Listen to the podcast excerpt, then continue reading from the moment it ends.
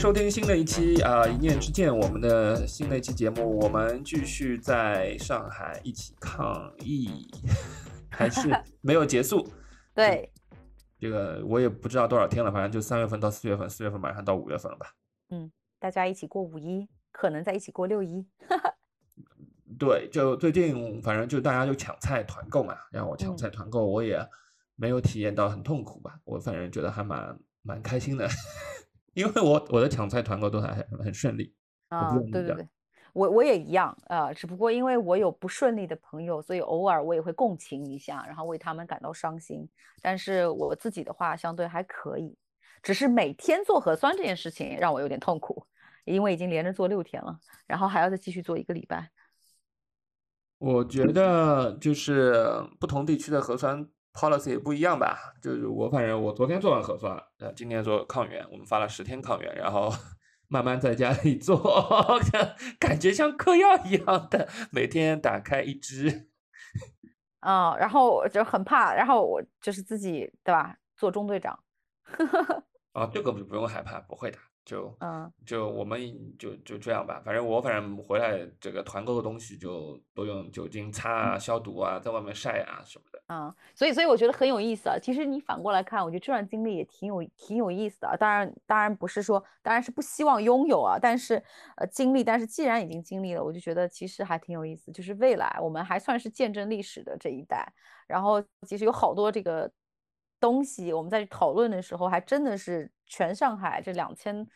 多万人共同经历了这样一段日子。其实这个经历啊，其实也挺挺宝贵的。啊，当然我们希望不不需，我们没有没有必要，也不需要去经历这段时间啊。但是既然没有办法改变的话，我觉得呃，不如珍惜这个当下，去做一些自己做的事情。的偶尔呢，我觉得上海人还挺幽默的啊，每天出个什么呃这这个歌，然后除我嗯每天啊，我每天精神食粮就是什么，除了就是。呃，会看抢菜团购，每天我就是一个搬运工，就是关于上海疫情的段子的这个搬运工，就每天就是一些很好笑的笑话呀、截图啊，就是会和朋友分享，这样也挺，我觉得也挺开心的。是，我觉得我抢菜和团购，其实很多人很焦虑，然后他每天早上起来第一件事情就觉得今天抢什么，团什么，那他也不知道未来日子怎么办，然后就引起了一些焦虑的状态嘛，就是这种负面的能量。我也有朋友啊、每天就朋友圈在发抢什么抢什么抢什么，其实我觉得就是这个是他自己给自己的一个负面的这个状态吧。就其实大环境是肯定不能不能改变嘛，但是多数还是自己给自己的一个状态是，他营造出来就是我很焦虑，不像我们就是嗯，我会看那个艾利旺，就是黄阿丽的这个厂子的这个片子边边看边抢菜和团购，其实我觉得还蛮有乐趣的。嗯我不知道你有没有看那个黄阿丽。对啊，我看，呃，早年是看她怀孕的时候在上面讲段子，然后最近不是，就是他的新又看到他是因为他最新的一个变故嘛，然后我就觉得他这个就是小姐姐还是特别，我特别佩服能讲的人，然后幽默的人是我特别喜欢的。对，就是我，我觉得他很厉害，就是他本来就是想，啊、他是 UCLA 毕业的嘛，他也是嗯学识也不错的人，他本来就是找的对象就是想就是躺平，然后做个贤妻良母，然后早上吃个 brunch，中午休息一下，下午阅读小说，上个瑜伽课，然后晚上给老老公做饭的标准人妻生活，就他想的对啊，然后我也想，对，但是他他就他想，可是他发现他的人生没有过成那样子，就是他在努力的往那个目标去靠，可是他发现他的人生不对，不是这个样子的，不符合他的理想，是。对不对？他对，所以所以所以，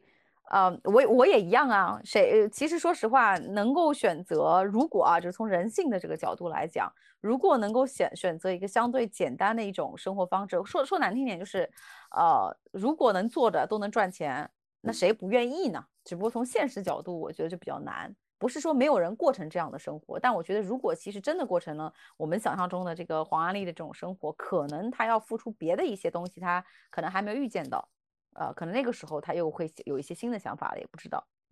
对她就是她，她的老公活成了她的人生理想，就她养了老公半年，可是她还要出去干活，她发现他对去干活机器，然后但是她发现她嗯，在这个脱口秀上，她的人生打开了无限的 a whole new world，然后她就是 really 就是真的就是她可以继续干下去，然后她能嗯做到他人生没有想过的事情，可是跟他但是跟他以前想象的标准的这个不不太一样，可是他能思考，对，因为我看了也特别搞笑，因为那天看完他那个离婚的消息之后，呃，然后有一些各种各样的评论，然后我就上上 Instagram 还上呃外网去看，然后真的发觉啊，她的老公就是真的之前好帅好帅，忽然间就变得秃头，然后整个脸垮掉。呀，然后，然后我就觉得说，她的丈夫变成了她过的是黄阿丽想要过的生活，怎么会过得越过越没有精神气儿？反而，反而黄阿丽虽然感觉很辛苦，啊，又要养老公，自己要在外面这么拼，但是我觉得她还是非常有魅力，啊，如果没有这份经验的话，她可能对说脱口秀都说不好。对，可是她也经历过很多挣扎，情绪上的，然后她，她也她也经历过很多的痛苦，只是大家在这个背后没有没有去真正的看到。然后我就边边抢菜边看他的脱口秀，然后边笑，然后菜就抢到了，这就是我的这个 方法。哇哦我没有在关注说，哎呀，我我抢不到怎么办？然后我哦就是点，哎就你这个就让我想到，第一，我觉得你这方法可以跟很多的人去分享；第二，我觉得是不是就是我们其实有好几期都有提到过，就有的时候你一直认为自己抢不到，你其实就是在已经发出给宇宙发出指令了，然后它可能就会潜在的存在这样一个，你就干脆抢不到的菜，完全就不是你的一个 option，对他抢的菜就是应该的。呀呀呀，就很专注，就很专注，就是啊、呃因为我小区都有团购嘛，嗯然后然后就是我的我的意思就是，嗯，反正我需要什么就团什么了，然后也不要去看价格，价格我能接受就接受，不能接受就别团，那能嗯接受就团，对吧？嗯然后呃，我也没做团长，可是我们我知道团长很辛苦，那你已经把呃这个使命交到别人手里，你就什么都不要多想了，你要去要去想价格便不便便宜啊，安不安全啊，消没消毒啊，货源哪里来的啊，新不新鲜啊，这些所有的问题都是你抢团不到、抢不到的一个障碍。是，呃，我觉得这个其实是一个非常好提醒。我觉得今天录这期节目真的是除了跟大家分享以外，我觉得对我来讲也是一个及时雨，因为，嗯，我也说这个疫情期间可能自己做好多事情不够专注，然后其实不够专注有很多原因，就是自己在那边自我 PUA，然后老是给自己设很多的这种念头的这个路障，但其实就是说，呃，真的是这些念头我自己在在 manifest。然后就是不好的结果，所以可能真的会实现。所以我觉得还不如就是做就做，就不要去想那么多。对啊，我就呃，因为那个黄阿丽的这个脱口秀里边会有一些这个比较粗制滥造的语言 语言嘛，然后当他在是说这个的时候，我就 Oh my，然后我就点那个这个团，然后就哎 买到了。所以你这个秘籍一定要跟我们的上海的朋友要去要去分享。然后，呃但是我觉得抢菜嘛，嗯，虽然啊，它并不是一个很可持续的一个形式，对吧？这种形式嗯并不是一个很嗯可持续，但是，呃，很多公司是要写周报的。那我朋友就，我们我们朋友还有我团长就是说，他现在每个每每个礼拜其实情愿抢菜团购，也不愿意去写周报，因为他的周报上就是写今天干嘛，抢菜、团购、发菜、发货。就是每天就是在这个循环当中嘛，其实，呃呃，情愿这个去团购，也不愿意也不愿意写周报嘛，因为很多周报就是真的很繁杂。你你理解这种互联网写周报的形式吗？知道啊，我也我也是，因为我也是属于就是不用在办公室工作的嘛，我是完全可以在任何一个地方 working from anywhere，对吧？anytime。但你的那种心态就是我我宁愿去抢菜，我宁愿去搬运工，搬运各种上海疫情笑话，我可能也不愿意去写一个 PPT。对，就是这个这个这个状态嘛。那还有一种就是抢菜是另外一种 shopping 体验嘛，就是现在不是大家不能出去嘛，不能去 shopping 嘛，那很多人的呃购买欲望还是很强烈的嘛，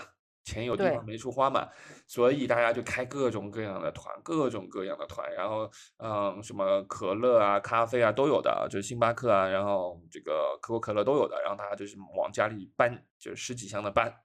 然后就是点点钱就出去了，然后也是一种另另外一种消费的体验。对啊，我刚刚你说到这里，我刚刚那个朋友就给我发了一张图，他给他小区团了九十一份的 cheesecake。对，那其实这是一种，嗯，在人不能改变大环境的时候的内心的一种小确幸，就是至少我还能吃到这种 cheesecake 或者 Shake Shack 这种，对吧？嗯，是啊，对，回到这个念头上来说，呃，抢菜的体验就是你要够专注。这个专注包括我去看黄阿丽，我也很专注。那我在点抢菜的时候，就手指随意一点，就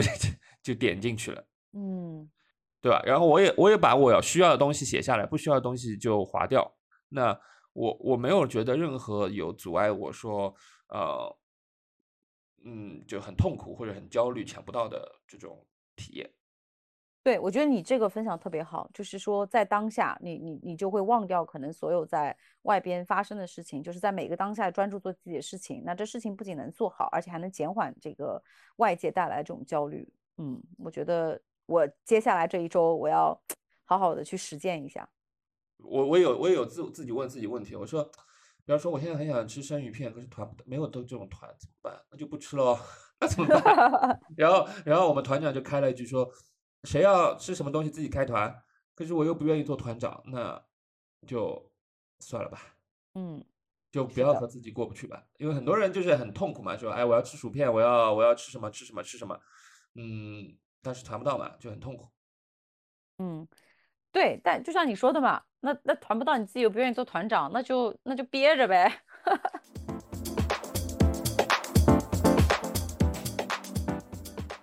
然后呢，这个状态呢，又让我感觉我又回到了读书时候的生活状态。一，我不知道你有没有同样的这个感觉。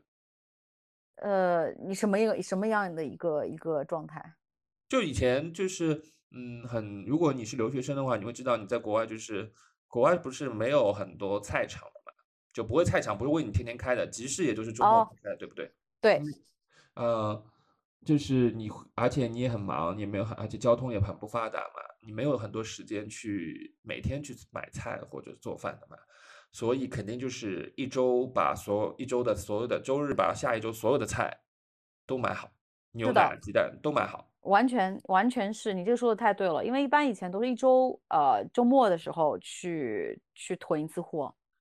哦对对，因为一个就像你说的嘛，就是天天买菜不现实。嗯，第二个，因为本身他那边就比如说澳洲，他他也不是说有，因为他那边都不卖活鱼啊，什么只有什么呃华人的那种，一般都是那种冰冻的。但是它虽然是冰冻的那些鱼，但也都特别的新鲜。对，所以的确是回到那种嗯，按照如果囤货的角度来讲是很像。对，呃，嗯，然后这就让我觉得说这个。我有一种嗯回到读书时候的感觉，比方现在我很想回到读书时候的感觉，还蛮开心的。然后在家里做自己的事情，啊，或者是写写论文一样的，就是呃，并没有让我觉得很有违和感。这个生活，然后发发现朋友圈啊，然后小红书啊、ins 上，大家又开始 po 自己做饭的照片啊，或者是厨艺的照片，那跟读书的时候也没两样。同学每天能 po 的也都是。吃什么的照片？这倒这倒是真的啊，因为你现在你的这个生活区域跟范围就只有这常发生的这个生活场景只有这些，所以你不可能说再去呃发一个什么在某某个场景下的其他的照片。你你的你的活动区域只有这些，每天发生的事情也只有这一些。没错没错，嗯，可唯唯唯一的就是。大家其实不是在发厨艺，大家在在比拼谁买到的团购的东西好，因为是有是有鄙视链的。就比方说，嗯，高端小区他买到了什么高级的牛肉，然后然后低端小区他就买到了这个普通的这种猪肉，对吧？那大家就在比这个谁，还有比那个街道谁 哪个街道发的物资好。对，对。我觉得这种其实也挺有意思啊。我觉得就是在炫耀的这个过程当中，其实也是一种抒发情绪的一个出口啊。然后就是去去去能够被看见，然后能够继续去交流。所以呢，我觉得我觉得其实呃，有偶尔偶尔的这个恰当的，我觉得炫耀一下还是可以接受的，因为我也这样。对，我觉得没什么问题嘛。其实，嗯，在这个时代，已经是一个人和人非常独立的状态的一个时代，大家都靠网络连接的，啊，可能就是让我们在更熟悉和体验呃体验这个时代的独立性和孤独感。其实人是很孤独的，嗯，这个状态也是很孤独的。我可以，我我自己觉得有时候也会觉得很孤独，很多时候不能说话。就也没人去说话，对，但是大部分的人他其实并没有利用这个机会去看到这样的一个事实跟现实，呃，因为最近我也在跟朋友聊关于这个孤独跟独处的这样一件事情，其实呃像这样的机会能够呃，首先孤独是一种常态，第二它也是个事实，不管你喜不喜欢，那你如果能够通过这个机会去打，就是开发自己和自己独处的能力的话，其实是一件非常有意义的事情。啊，那当然啊，就是本身可能有一些不能和自己相处的人，可能会放大在疫情期间，因为这是被动独处嘛，他可能会被放大，呃，他的一些焦虑，而而这些焦虑一旦控制不好，就可能会落下这种情绪的病根。嗯啊，但我个人认为，它是一个很好的开发自己的这个独处能力，可以去让自己和自己深度的对话，更加了解自己喜欢什么，然后可以更好的出发。我觉得。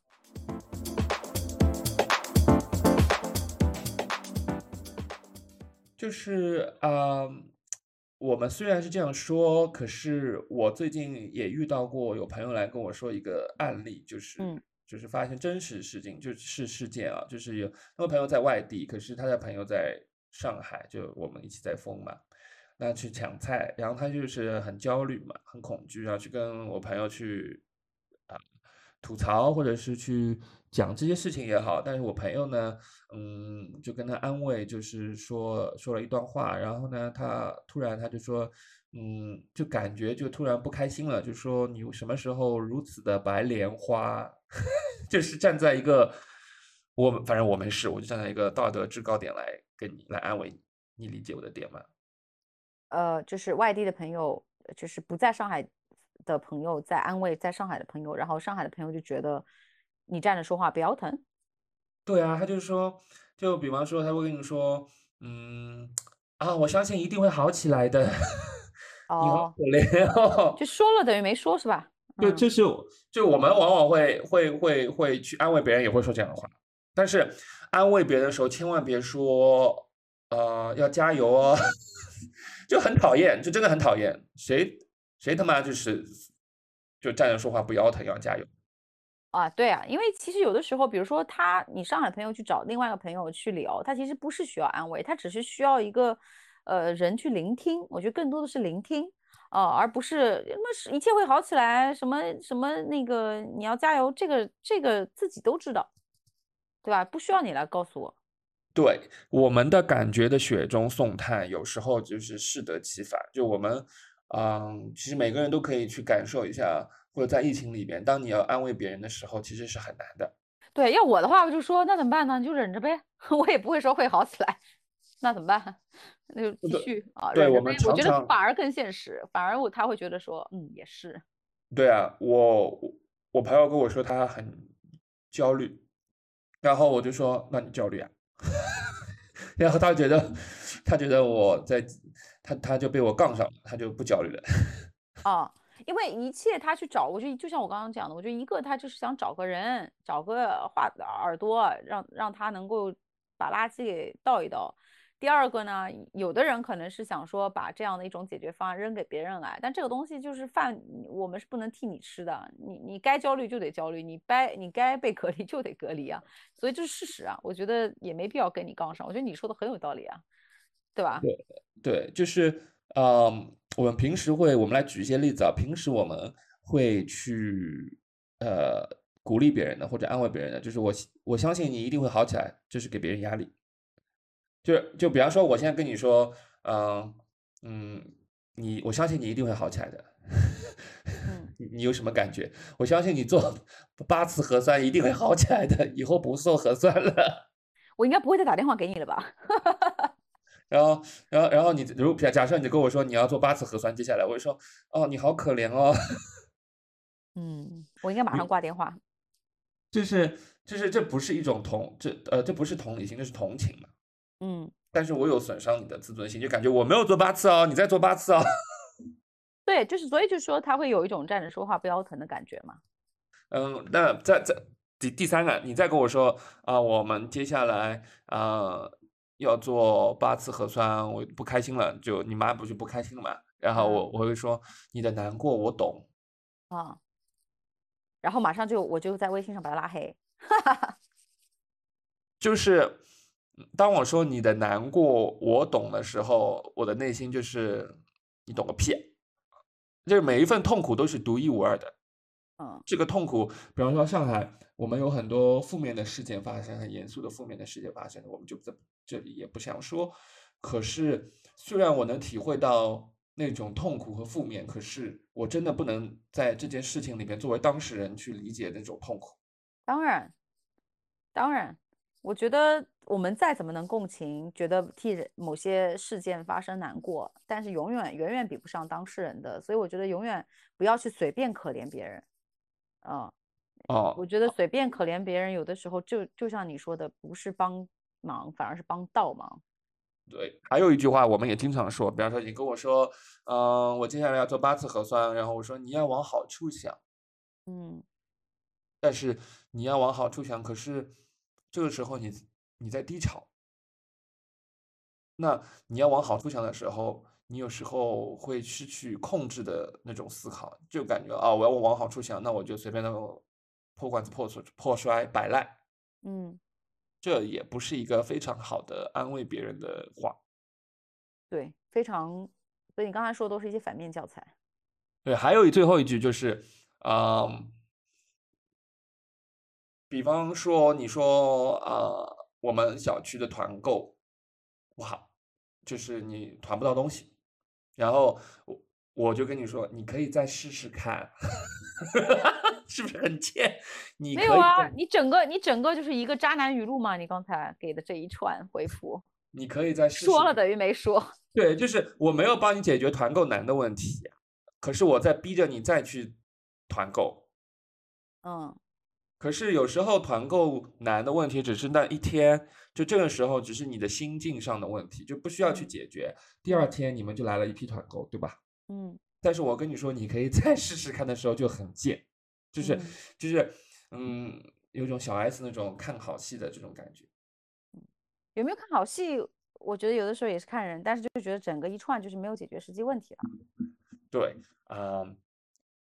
我们其实你说的非常的呃在理的，就是其实大部分人的倾只是为了倾诉，有人去聆听。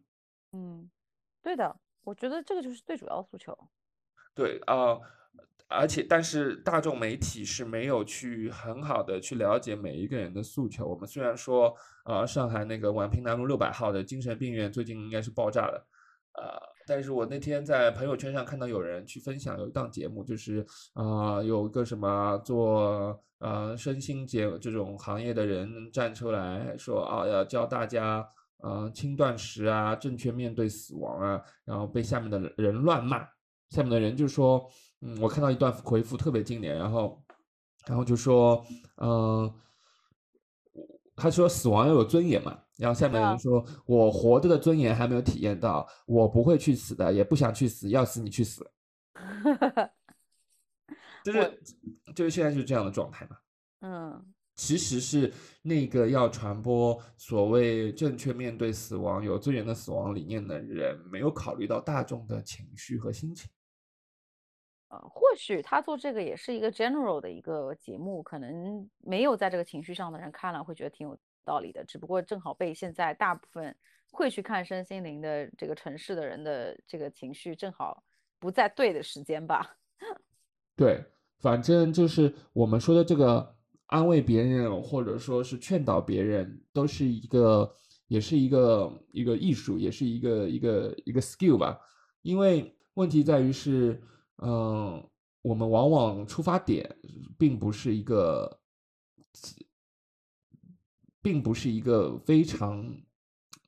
有正确的锚定点，就是他锚定的点不对，他给他觉得我在做一件好事情，可是当他把这个话说出来的时候，他的锚定点反而是别人不需要的东西，他根本就没有去用他的呃意识去考虑别人，而是一种定向的思维，想当然，这个就是别人要的。大部分人都会都会这样，说实话。说实话，确实是大部分人会这样。嗯呃，然后又回到嗯群体意识上，我们上次已经讲过了，很多人的群体意识造成了我们很痛苦，就比方我也会被带进群体意识当中嘛。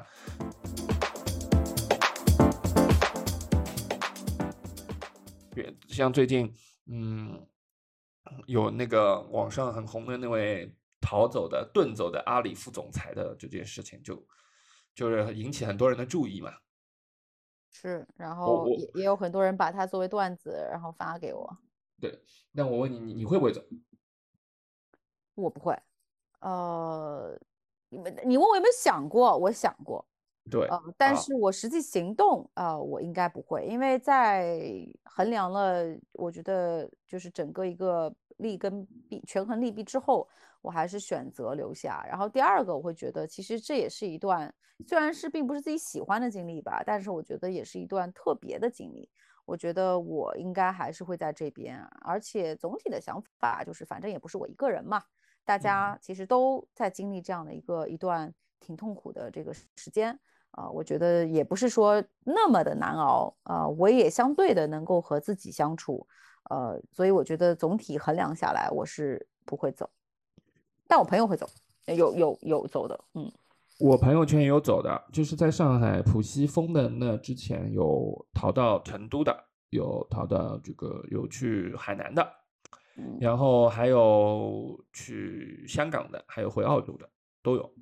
嗯，是但是，这这事儿本没有错，就没有对错的，就这只是个人选择的问题。啊、但是从嗯术数和业力的角度，恐怕他们会付出更大的痛苦和代价。嗯、我就分享一个点，我之前跟你有聊过，就是呃，在那个呃术数上有一个说概念叫做以灾挡灾。嗯就是我们比方说我们现在上海这样的一个疫情，就是一个很大的群体的灾难，那包括这也是我们自己的灾难，是吧？共业共业是吧？共业，共业，嗯共业，对吧？那人遇到这种痛苦的时候，第一反应肯定就是想快速的离开，尽快的离开这种痛苦或者是啊、灾难，这没错对。对，因为逃避逃避是每一个人一旦遇到不仅是痛苦，遇到恐惧或者什么的时候，就是不舒服的时候，他第一个反应一般都是逃。对的，那他如果说他逃了，这个灾是他逃逃掉了，可是他会延后把这个他要经历的因果或者业力延后，那在未来他会遇到一个同样级别或者更大级别的灾难或者折腾。嗯那我就给你举个例子啊，我有个朋友逃到海南，嗯。然后他嗯那时候正好上海严重了嘛，然后嗯海南又出了一两例，就是呃上海过去的这个人就是阳性嘛，然后嗯海南就是那边就是也静态管理了，然后然后朋友住的酒店要到了，然后酒店不让他们住了，然后呃当地的卫健委也联系他们了，他们又被拉去隔离了，然后出来又没有地方住，人生地不熟，回来也回不来，因为没有航班。嗯。嗯，最后他在那边，因为我们现在封了已经快二十多天了嘛，嗯。然后他在那，他本来计划五天回来的，或者十天回来，现在就白花花的还在那边熬着，就是还在不停的花钱，而且越来越贵。嗯，那他为什么不去其他城市呢？不用回上海啊？一样要花钱，但总比海南便宜吧？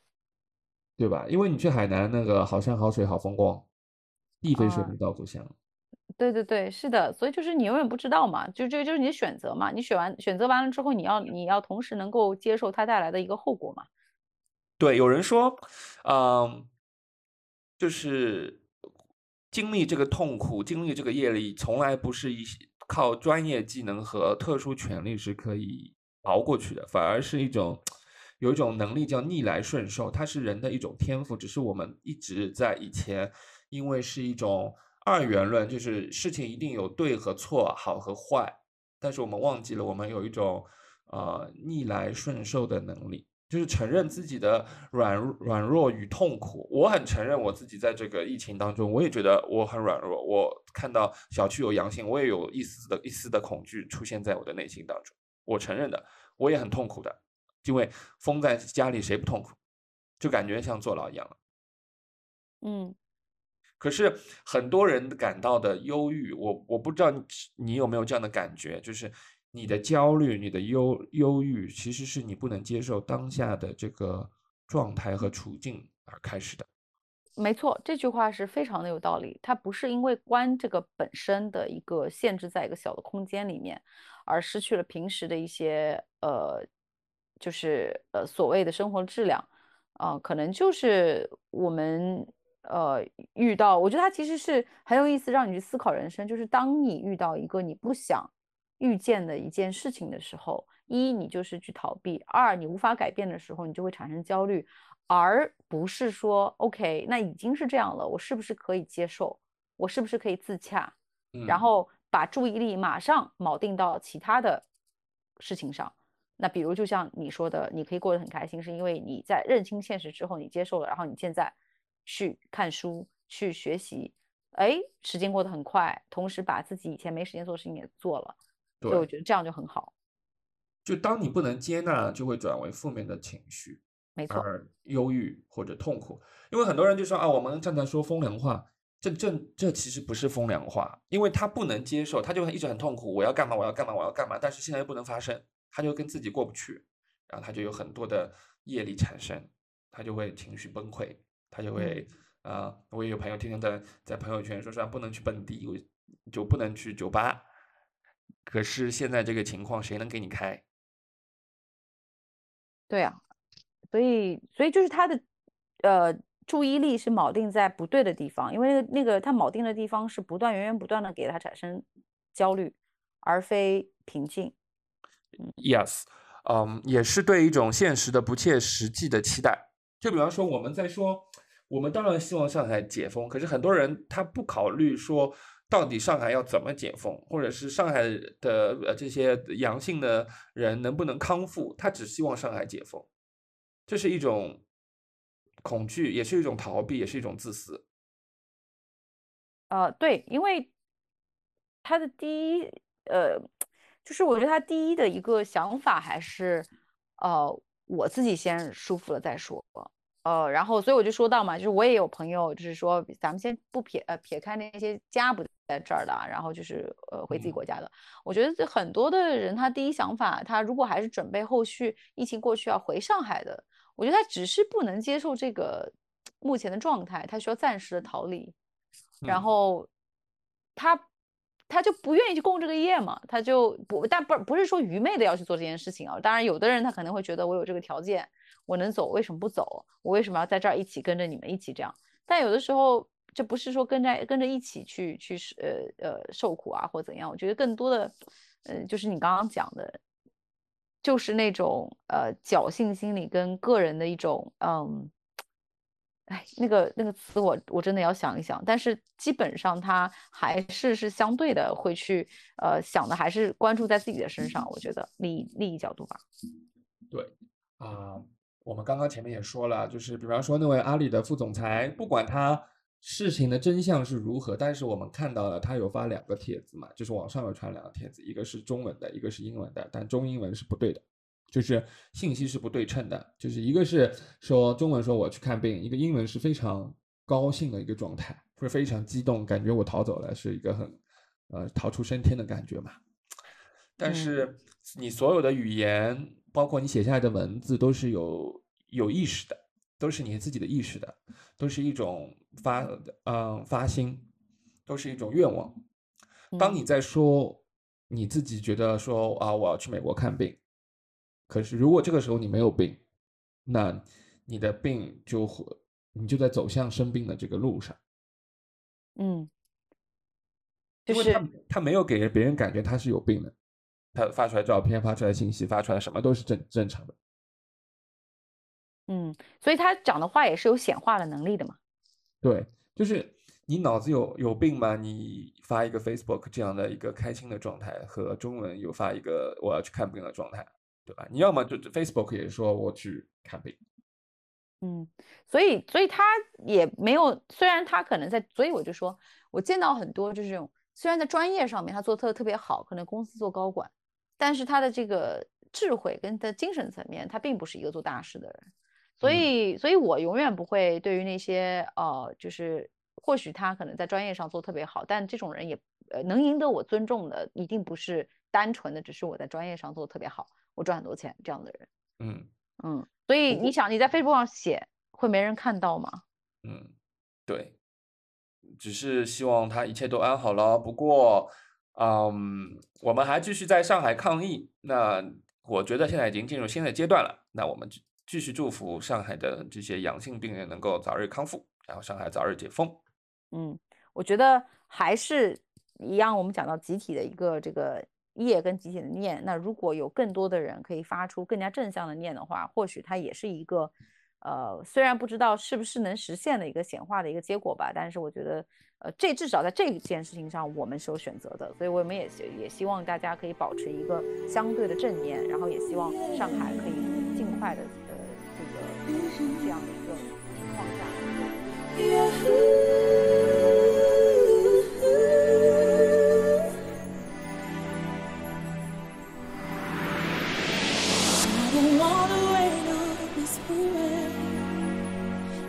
Starting to question the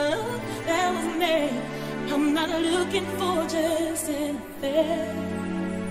On the love that is based on the truth, not just days.